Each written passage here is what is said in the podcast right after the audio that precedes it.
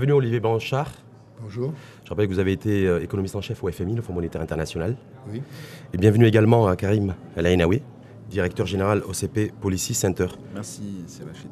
Merci à vous. Euh, débat économique aujourd'hui, conjoncture économique, modèle économique, tout est en, en, en mutation, nous dit-on ici et là. Euh, juste Olivier Blanchard, aujourd'hui, votre appréciation de la conjoncture économique globale aujourd'hui, dix ans après la crise financière, est-ce, qu'on est, est-ce que tout est reparti? Est-ce qu'il y a des ressorts? euh, qui font qu'aujourd'hui les, pays, les territoires ont pu reconstituer aussi des dynamiques au niveau de leur modèle économique Il y a deux parties à votre question.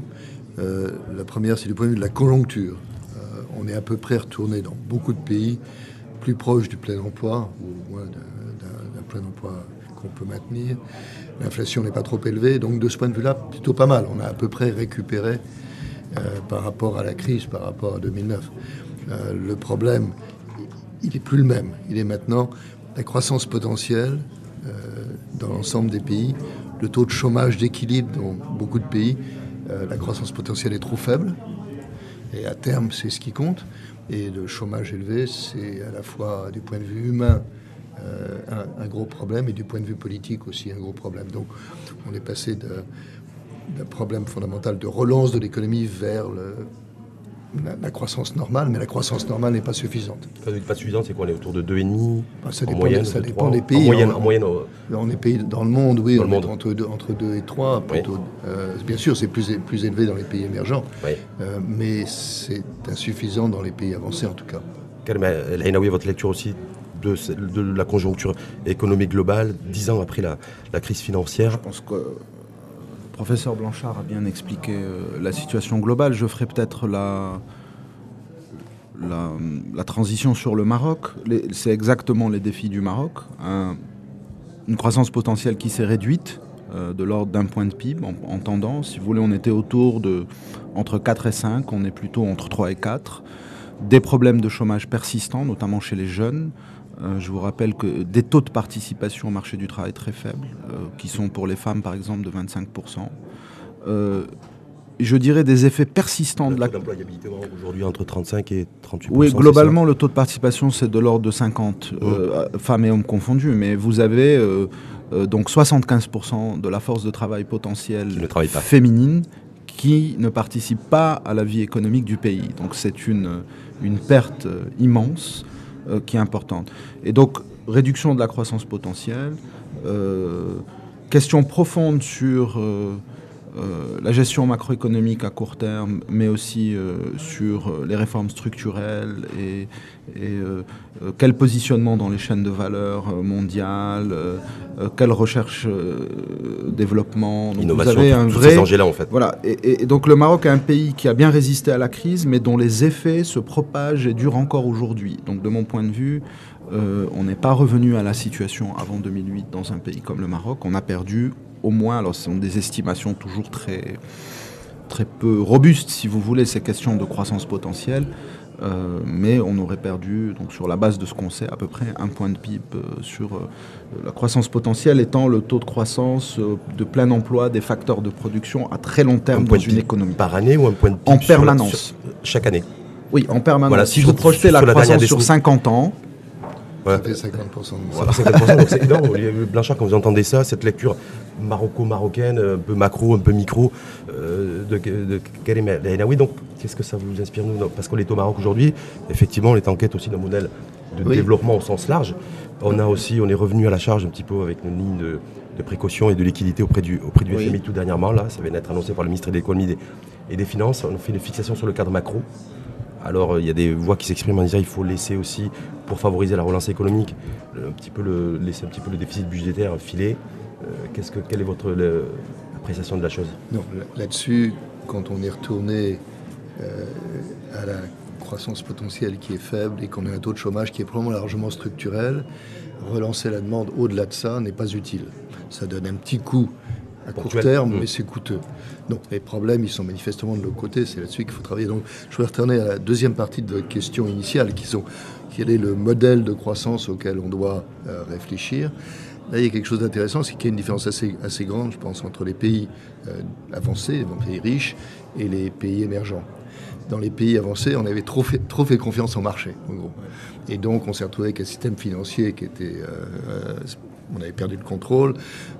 on a laissé les inégalités se développer de manière inacceptable, à la fois du point de vue humain et du point de vue politique. Donc là, il faut retrouver le rôle de l'État et probablement avoir un rôle de l'État plus fort. C'est-à-dire plus d'investissement public, plus de place. Plus d'investissement public, plus de redistribution, plus.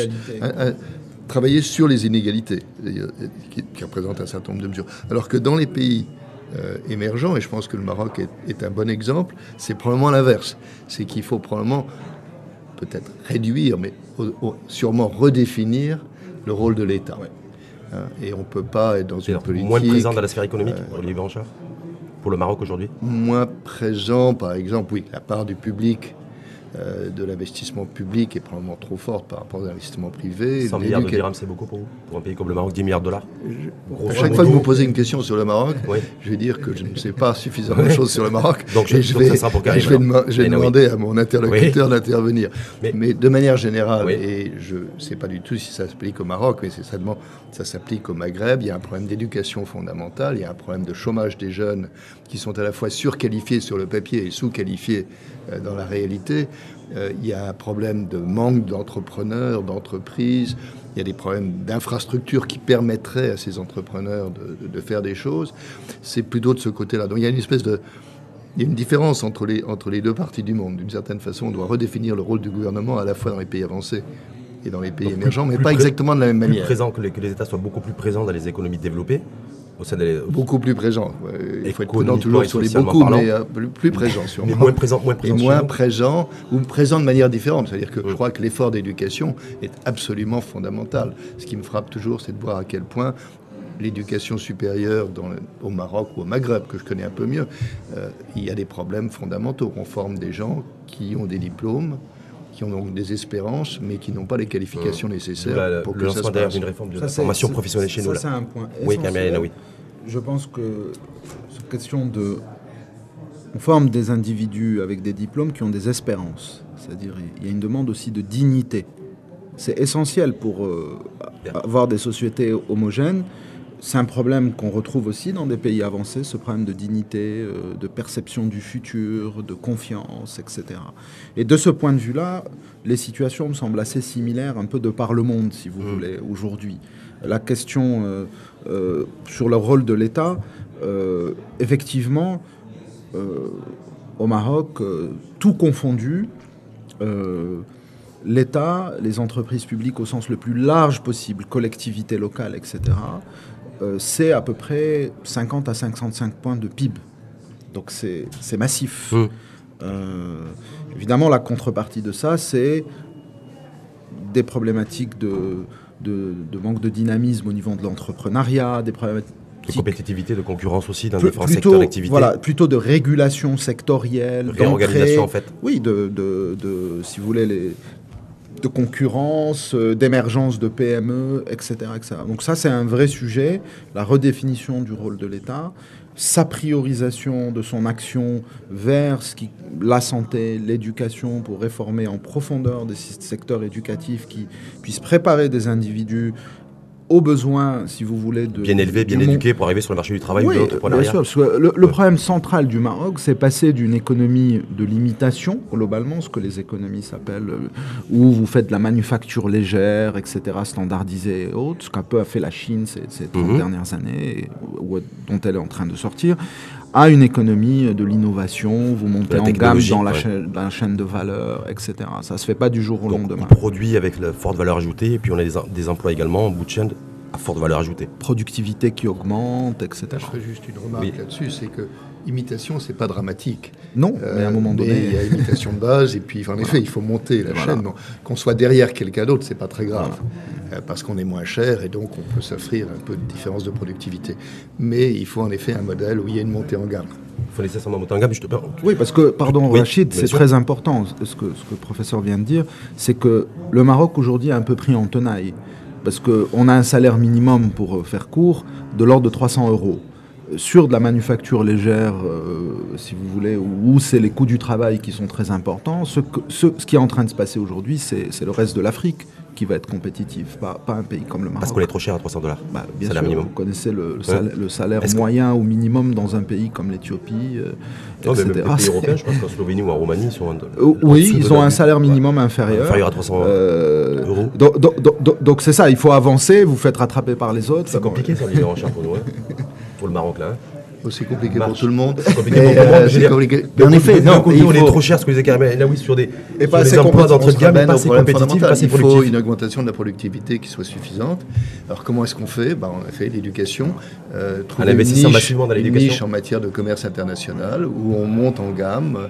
Initialement, on prenait des trucs de base et puis on apprend, on apprend, on apprend. Mais là, il faut, il faut des gens qui soient capables de, de le faire. Olivier Blanchard, vous considérez-vous qu'il est nécessaire aujourd'hui pour une économie de taille intermédiaire comme l'économie marocaine, de se spécialiser dans un secteur de l'activité, de tenir bon et de tracer une vision et toute une stratégie sur du moyen voire long terme pour monter en gamme, pour monter en productivité, pour être plus compétitif et avoir des emplois à forte valeur ajoutée Je crois qu'il faut... C'est un mélange. Je crois que l'idée qu'on laisse le marché trouver quels sont les bons secteurs c'est un peu risqué. En même temps, décider que c'est les trois secteurs où on va mettre tout l'argent, c'est également très risqué. Il faut trouver une, solution intermédiaire où on donne des subventions aux gens qui essaient de faire des trucs. On essaie d'être le, je cherche le mot, le fournisseur de boîtes internationales. Et puis on apprend en travaillant avec eux. Il faut probablement avoir toute une série de fers au feu. Euh, et il n'y a pas de solution miracle. Tous les pays se posent la même question. Euh, et là encore, il faut le talent humain pour le faire. S'il y a le talent humain, si les gens sont prêts à essayer des trucs, il se passe des trucs. Même, même quand, quand, on est confronté à une forte pression démographique, donc avec une bah, voilà, chômage de masse faut, il faut, encore plus. Malheureusement, oui. il n'y a pas de. C'est un oui. point. C'est d'arithmétique. Hein, c'est un point très très important. C'est la complexité de la tâche. Euh, et je pense que ça renvoie à la qualité des politiques publiques. Et cette question de l'expérimentation dans les politiques publiques, la capacité d'adaptation, etc., elle est essentielle. Et je pense qu'au Maroc, on a un progrès très important à faire sur la relation entre la politique publique et la science, c'est-à-dire les disciplines, notamment de l'économie, des sciences comportementales, de la sociologie analytique, etc. Comment peuvent-elles informer les politiques publiques? Je pense que l'université, je vais le dire de manière un peu Oui. Euh, L'université et ceux qui fabriquent, exécutent les politiques publiques et les évaluent, etc., sont un peu fâchés. Un peu fâchés Oui, ils sont, un peu fâchés. Ils se parlent pas. Ils travaillent pas, travaillent pas beaucoup ensemble. Oui. Euh, quand vous écoutez euh, quelqu'un de l'expérience du professeur Blanchard qui vous dit c'est compliqué, oui. qui dit compliqué, dit nécessité de s'organiser pour gérer cette complexité. Donc il n'y a rien qui est vrai tout le temps, etc. Il faut expérimenter, évaluer, faire appel aux outils de la science. Est-ce que le papier parle le temps Est-ce qu'on a, est qu a, encore le temps de, de, Écoutez, de prendre le temps de réfléchir Je vous trouve un peu pessimiste. Non, non, je pas, juste pas avoir votre point de vue. Est-ce qu'on a le facteur temps On a toujours le temps et pas le temps, c'est relatif. mais il n'y a pas d'alternative. voilà. Qu'est-ce que vous voulez faire Vous dites on n'a pas le temps, on lève le temps, on abandonne. Comment on peut expliquer ferme le Maroc Non, non, du tout. Alors que non, mais la solution c'est d'essayer. Le facteur temps, je veux dire en termes de réactivité, de proactivité, on a vu des pays d'ailleurs pas très loin de chez nous.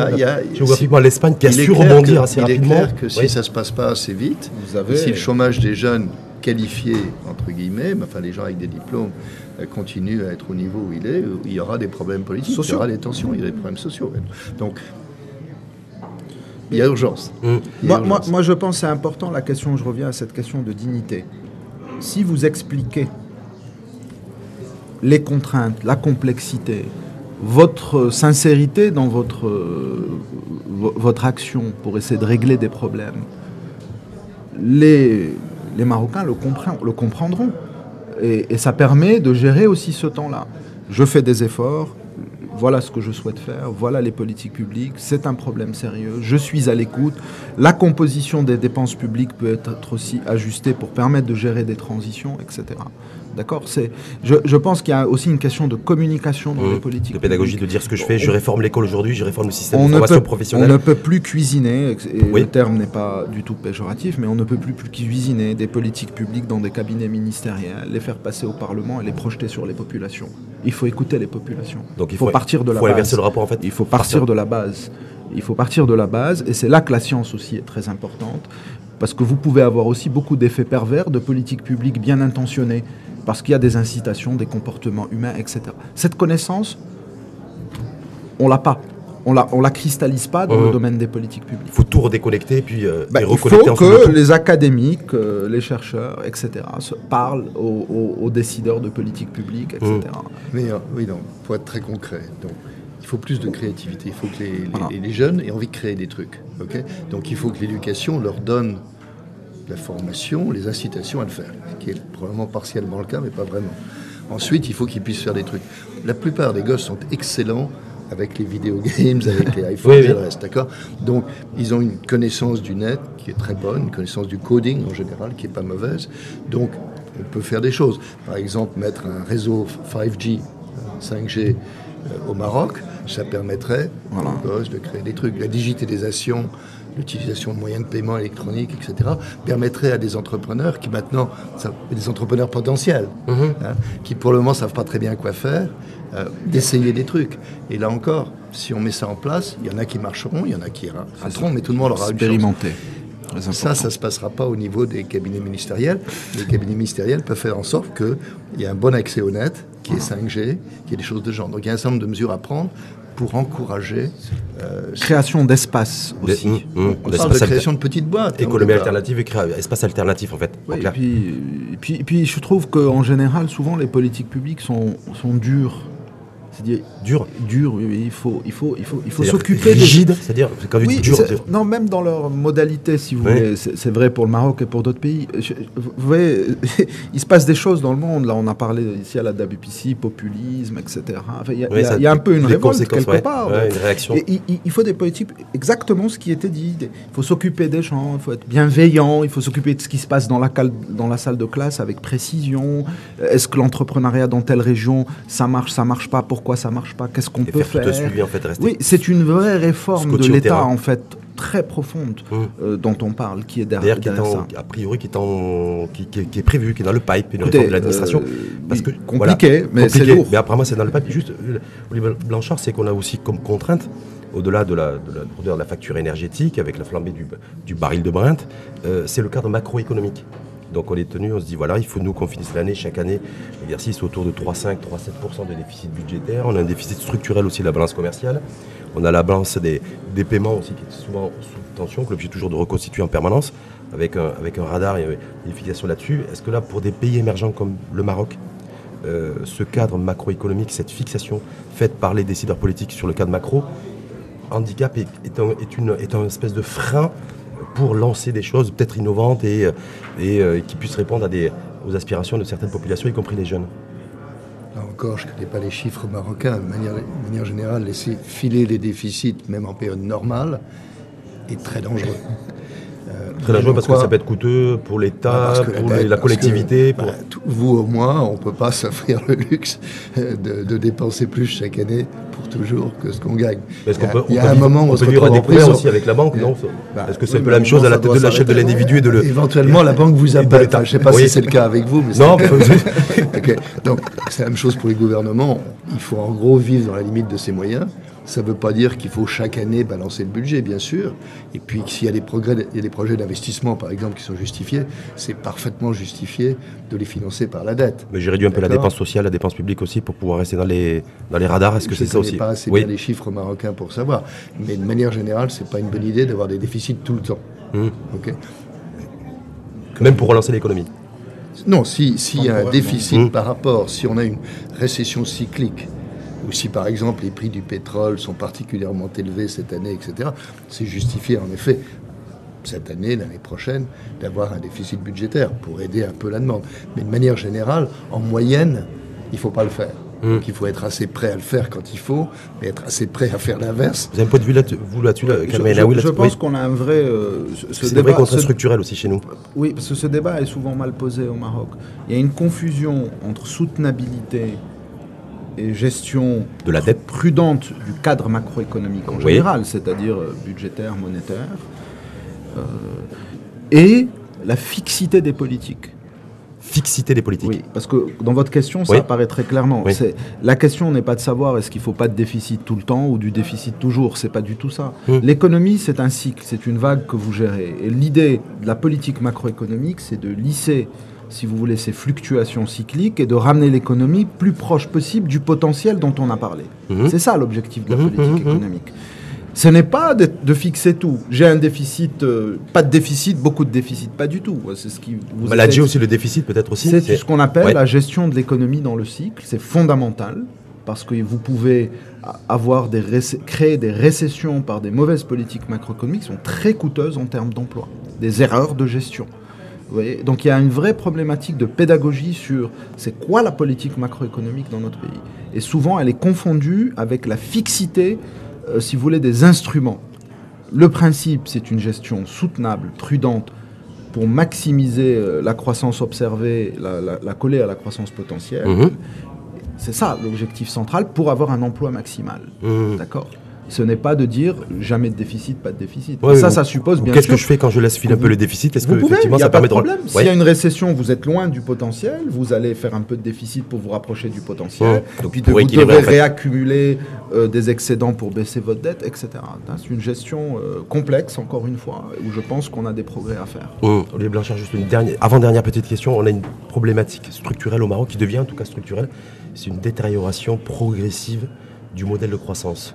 C'est-à-dire qu'on a un modèle de croissance économique qui, crée- de moins en moins d'emplois.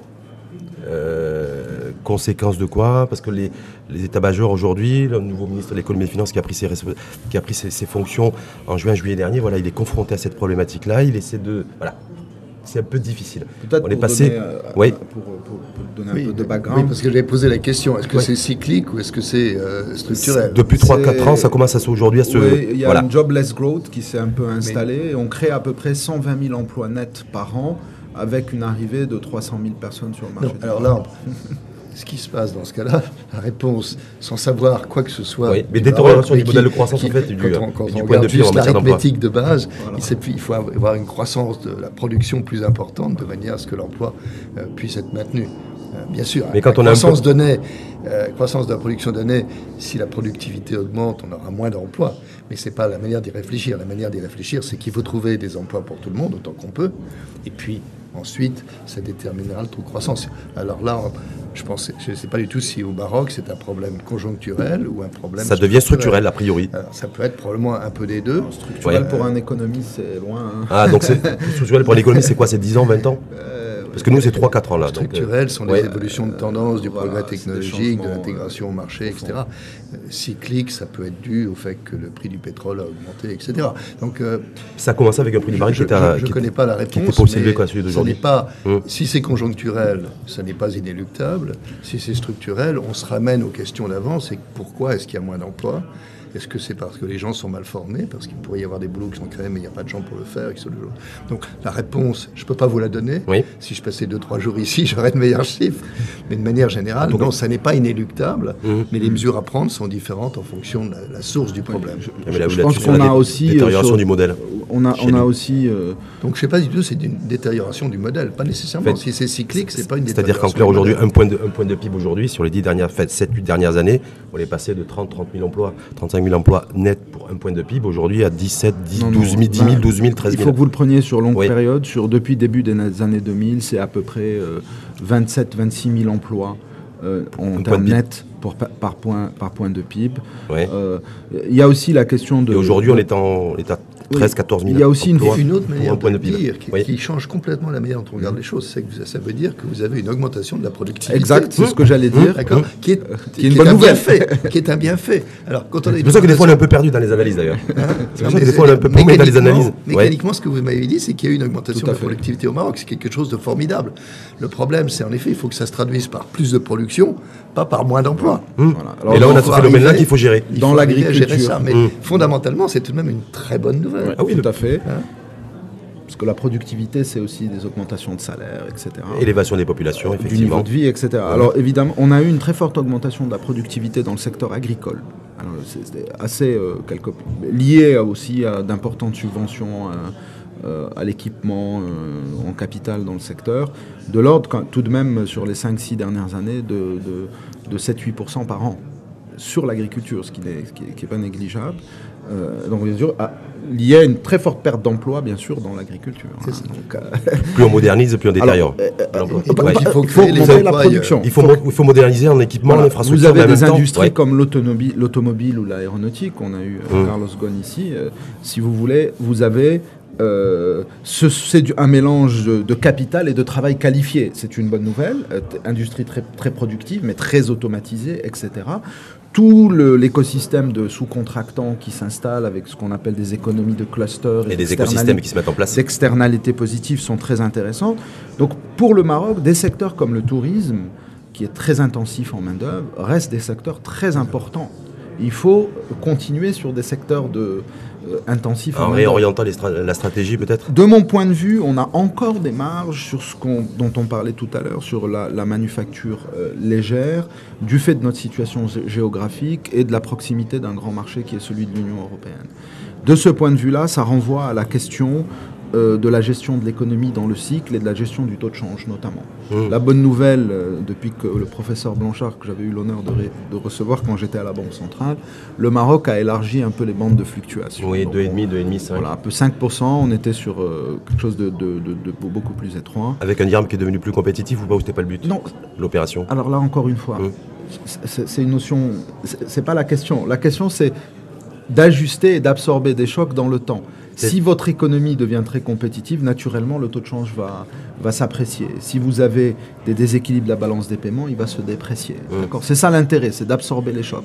Mais l'objectif final, c'est d'avoir une monnaie qui soit, qui soit le reflet de la dynamique économique du pays donné, en l'occurrence de notre économie nationale. D'avoir une monnaie qui permet d'avoir un, déficit de la balance qui soit pas un déficit de compte courant, qui soit acceptable. Voilà. Parce que comme les États ne peuvent pas emprunter pour toujours, les pays ne peuvent pas emprunter pour toujours.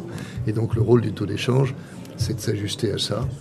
Euh, il y a différentes manières de le faire, mais de manière générale. Donc on a, on a enclenché le processus, nous alors, ça, ce que disait Carmela On a enclenché le processus qui va prendre du, du, un petit peu de temps, mais je pense que c'est très très important euh, pour éviter des pertes de compétitivité, euh, si vous voulez, durables, des déficits traduits par des déficits du compte courant de la balance des paiements durables et qui finissent par avoir des taux, des, des dimensions structurelles et des, qui sont liées à la désindustrialisation, à la réallocation du capital dans d'autres secteurs.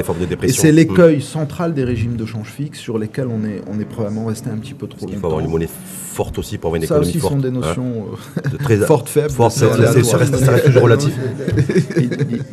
quand on a le dollar, on est dominant. On a une monnaie forte, c'est une idée fausse. Ouais. Il faut avoir une monnaie qui est telle qu'on a une, une, économie qui se porte bien. En équilibre. Un compte courant qui ressemble à quelque chose. Et si ça implique une monnaie faible, entre guillemets, tant mieux. Tant mieux. Dernière petite question, messieurs. Puis pour sur le dollar, il y a un dollar. Vous ne pouvez pas. Euh, on n'a pas le temps d'en parler, mais le dollar c'est spécifique. Uh-huh. Il n'y a pas deux dollars dans le monde. il y a euh, un seul dollar. il y a du dollar que le dollar d'ailleurs serait menacé pour les prochaines, les dix prochaines années, prochaines années. Vous ne pouvez pas réfléchir par rapport au dollar pour euh, le reste du monde. Mmh. C'est un, dollar. c'est le pays, c'est les États-Unis. Euh, Olivier Blanchard, en guise de conclusion, parfois il y a des voix qui s'élèvent au Maroc. D'ailleurs, c'est encore recommencé aujourd'hui, puisque je vous disais que le, Maroc a décidé de recontracter pour la troisième fois, me semble-t-il, sur les cinq dernières années, une ligne de précaution de liquidité auprès du FMI, autour de 3 milliards de dollars. Euh, on dit ouais, ben, nous voilà, nos, dirigeants, euh, notre ministre de l'économie et des finances fait le jeu du FMI et c'est le FMI qui dicte notre politique économique et monétaire. Vrai ou faux? Faux. Ah. Je vous cache pas que je m'en doutais. Mais bon, pourquoi c'est faux Pourquoi, c'est faux, Parce que la, ligne on tire pas dessus d'ailleurs. La ligne de liquidité oui, on l'a jamais, jamais utilisé. est indépendante euh, de, conditions spécifiques sur ce que vous faites. De manière générale, le fonds regarde tous les pays tout le temps, donne son avis, mais ça c'est vous, avez cette ligne parce que vous êtes bien comporté du point de vue macroéconomique et que le fonds vous fait confiance. Donc c'est une police d'assurance. Mais pas d'influence du FMI sur les choix économiques et les options économiques du, pays donné. et en l'occurrence le Maroc. Autant que je sache, non. oui là-dessus. C'est endogène. C'est-à-dire si vous n'aviez pas des, des équilibres, ce qu'on appelle un peu comme ça, des grands équilibres, balance des paiements, inflation, etc., vous ne seriez pas éligible à la ligne de liquidité. Euh, maintenant, euh, ça reflète peut-être quelque chose euh, dans la psyché des politiques publiques marocaines. C'est peut-être une tendance à, à, la, à la surdétermination.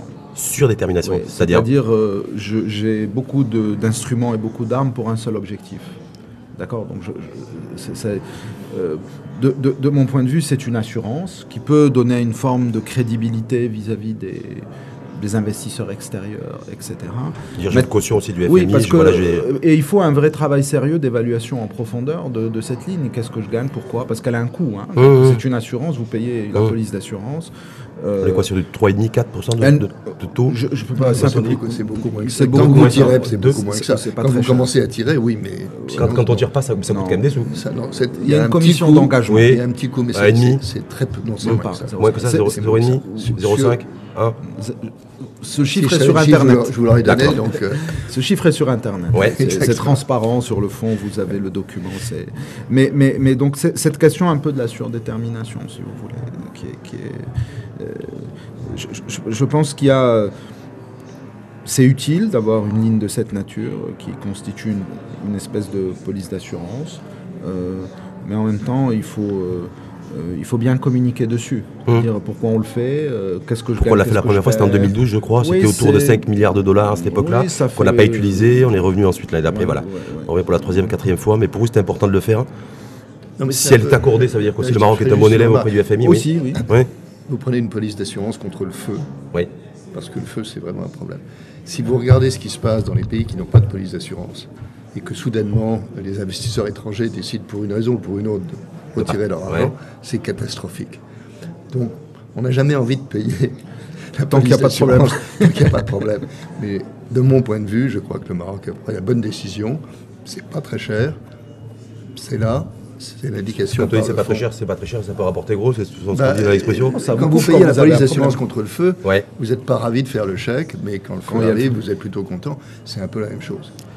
Ça, ça pose une là, question oui. intéressante, c'est-à-dire euh, dans le contexte plus global, comme on a commencé la discussion, euh, beaucoup de pays tentent, à s'assurer eux-mêmes, ce qu'on appelle self- self-insurance, qui est très, co- Qui est, très aussi, qui aussi coûteux parce que vous gardez. Vous accumulez des réserves, des etc., réserves ce qui qui est très rien. coûteux. Euh, et, comme, et donc, le Fonds monétaire, quelque part, c'est un- une assurance collective. C'est ce qui est intéressant. Donc, on fait bosser- baisser le coût, euh, le coût individuel. Je pense qu'il faudrait mieux communiquer et expliquer, Là aussi. si vous voulez. Vous l'avez souvent dit, Carmen, ah oui, qu'il faut Oui, oui, communiquer, je communiquer, sur les vrai- politiques publiques, sur ce on- qu'on fait, on a un pourquoi on le problème, fait. oui. Ouais. On a un vrai problème en termes de- d'expliquer. Quand, quand on explique à quelqu'un, euh, euh, la moitié du chemin est fait. On dit que ça fait moins mal quand on nous dit, quand on est prévenu. Bah, écoutez, oui, vous, vous prenez une LPL, il faut expliquer pourquoi, il faut Mhm. expliquer, etc. Euh, Est-ce que je prends la LPL et j'accumule des réserves à la Banque centrale dont le coût est, est élevé? Mais il faut, il faut être plus transparent sur tous ces aspects-là et beaucoup communiquer sur les politiques publiques, expliquer ce qu'on fait aux, aux- aux populations, aux citoyens. Et le pourquoi on faire le fait. Comme là, là, actuellement, système, de, système éducatif, pourquoi on le fait Système de réforme, la réforme de la formation Moi, ça m'intéresse de savoir qu'est-ce qui se passe dans, la salle, dans les salles de classe au Maroc. Je veux pas de. Je veux savoir ce qui se passe dans les salles de Ce que classe. fait l'enseignant, ce que font les élèves, ce qu'ils se disent, comment ils Qu'est-ce qu'ils apprennent Ils ont qu'ils 6 apprennent. ans, 4-5 ans. Euh, je suis parent, euh, même en tant que citoyen marocain, ça m'intéresse de savoir euh, et combien d'une classe d'âge euh, qui rentre à 4 ans ou 6 ans, maintenant c'est 4 ans dans, 4 les- ans, le préscolaire. dans, dans le préscolaire, Mhm. à 9 ans, combien je perds, co- combien ont appris correctement à lire, à écrire et à compter, parce que c'est ça l'objectif. Est-ce que je perds 20% d'une cohorte, Puis on dit que même 30, c'est 40 apprendre à lire, à écrire, et puis à décoder, à coder aujourd'hui. Exactement. plus, Et donc- les nouvelles exigences. Utilisation de la psychologie cognitive, de tous les progrès dans les sciences de l'éducation pour accompagner ce qui se passe dans les salles de classe, faire évoluer les méthodes d'enseignement. On... C'est ça dont il faut parler aux Marocains. Mhm. C'est pas des grands concepts, c'est ça. Qu'est-ce Mhm. Des se choses passe concrètes et Oui, qui concernent d'ailleurs le plus grand Les, nombre. les enfants Et aiment coder. Oui, coder et décoder en même temps. Et donc, euh, ce serait totalement naturel de le faire à l'école. Et ensuite, ça vous donne euh, les, euh, les moyens d'avoir un, un bon boulot après. Il y a des choses très simples à faire. Olivier Blanchard, le, le fait de, de- le fait de rapprocher l'école, euh, le système éducatif à l'économie pour répondre, avoir- d'avoir tout le pan de, de l'école et du savoir qui soit au service des besoins économiques, c'est le choix, l'option euh, du Maroc aujourd'hui. Vous en pensez quoi euh, ouais. Rapprocher l'école de l'économie, il faut Hum. rapprocher l'école de la réalité. fait, école, formation, emploi. En fait, grosso modo, c'est un peu la loco. Exactement, Ouais. mais de la réalité, parce que l'économie, c'est un peu, un peu restrictif peut-être.